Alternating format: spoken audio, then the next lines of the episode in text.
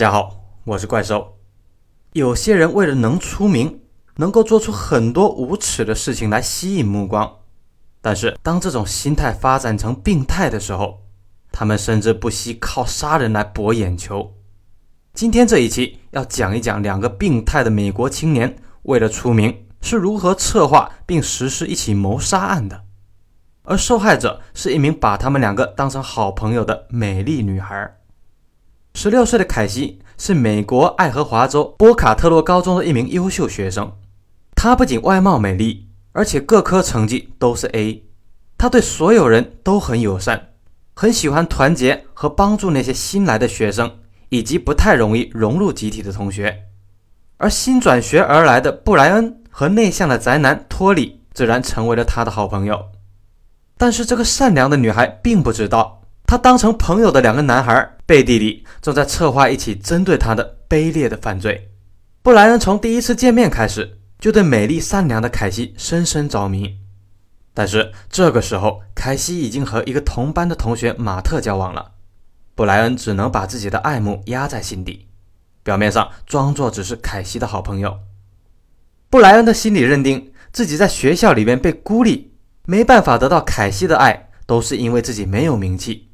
而长期作为班级边缘人的托里也有这样的感觉，于是这两个废物青年准备搞一个大事情来给自己扬名。说到这里，我们要提一下1999年发生在美国的哥伦拜恩校园枪击事件。当时两名枪手哈里斯和克莱伯德进入学校，进行了一场大屠杀，一共造成了十三人死亡，二十四人受伤。两个枪手之后举枪自尽。但是他们留下了大量的录像资料，来记录他们是如何策划这一次大屠杀的，这让他们变成了美国历史上最著名的校园枪击案凶手。受到他们的启发，布莱恩和托利觉得能出名的最好方式就是杀掉一个同班同学。他们也准备把自己的计划用录像的方式记录下来。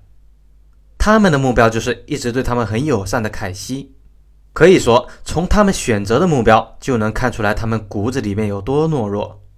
因为平时在学校里面欺负他们的人肯定是有的，但是他们都不敢打着复仇的名义去杀掉这些人，反而锁定了对他们最好、最友善的一个弱女子。谋杀发生在二零零六年九月二十二日星期五。这天早上，布莱恩还录下了凯西和他微笑打招呼的视频。不知道他是以什么样的心情策划着当天晚上对这个女孩要进行的罪行。这天晚上，凯西的叔叔一家要出门旅游，周日才会回来，所以呢，拜托他来帮忙照看一下房子。凯西觉得一个人空守着房子有些无聊，于是要求男友马特来陪她，而且也邀请了布莱恩和托利周五晚上来一起看录像。得知凯西不是一个人之后，布莱恩和托利改变了计划，他们准备找一个借口先把马特骗出来。把他杀死之后，再进屋杀死凯西，而且他们也计划，如果有别的人在场，也要一起杀掉。他们当天从一个当铺里面买了四把匕首，然后一边开车去目的地，一边兴奋地讨论着，在杀掉凯西之前，还要像恐怖片里那样恐吓他，让他在惊恐中死去。当晚，他们来到凯西看守的房子，布莱恩先是在屋里边转了一圈。把除了大门外所有的出口都反锁了起来，防止凯西逃跑。然后他们就说着录像太无聊了，他们要去看电影，之后就离开了。其实布莱恩和托里根本就没有去看电影，他们躲在屋子外面等待时机。过了一会儿，马特的母亲开车来把他接回了家。就这样，只有凯西一个人在屋子里。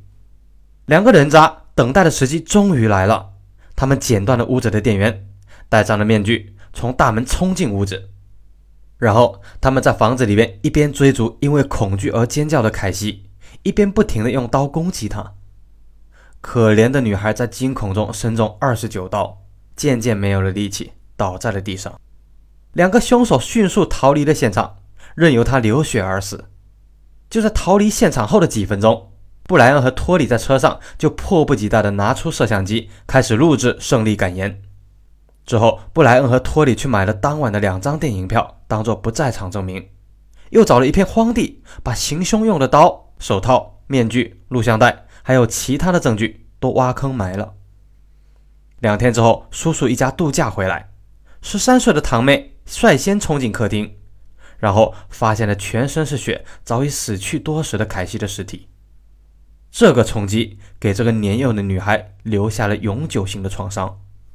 警察很快来到了案发现场，在询问了凯西的男友当天晚上的情况之后，警方很快就把嫌疑锁定到了布莱恩和托里的头上。在警察激烈的审讯攻势下，两个废物青年很快就崩溃了。他们像懦夫一样的一边哭一边试图把主要责任推给对方。布莱恩还主动带警察找到了他们埋藏的证据。警察本来计划找到的就是刀子、血衣这些证据，没想到除了这些，还找到了他们计划杀人以及杀人后炫耀的录像带，还有做计划的笔记。警察当时就被震惊了。布莱恩和托里本来计划用这些录像带让自己出名，但是在法庭上，这些都变成了送他们去监狱的单程票。虽然他们两个辩解着。录像带上，他们都只是在开玩笑而已。但是陪审团并不买账。二零零七年，他们两个的一级谋杀罪名成立，被判处终身监禁，不得保释。在之后的上诉中，虽然两个人都痛哭流涕地表现出后悔的模样，但是高级法院的法官并不买账，还是维持了原判。虽然凶手伏法，但是他们造成的伤害是长期而深远的。发现凯西尸体的堂妹。之后有好几次都精神崩溃，试图自杀，而且凯西的叔叔一家再也不敢走进客厅一步。他们试图把房子卖掉，但是在这个小镇，这里已经变成了人尽皆知的凶宅，没有人肯买。为此呢，叔叔和阿姨都得了忧郁症，也丢了工作。一直到二零一九年为止，布莱恩和托里都在试图利用类似于美国的未成年保护法来争取一个更轻的判决。还好。每一次法官都守住了底线，把他们的申请打了回去。来，让我们期待着他们能在监狱里面被各位大佬们好好的照顾，好好的烂在监狱里。把你们对他俩的祝福打在评论区，送他俩好好上路。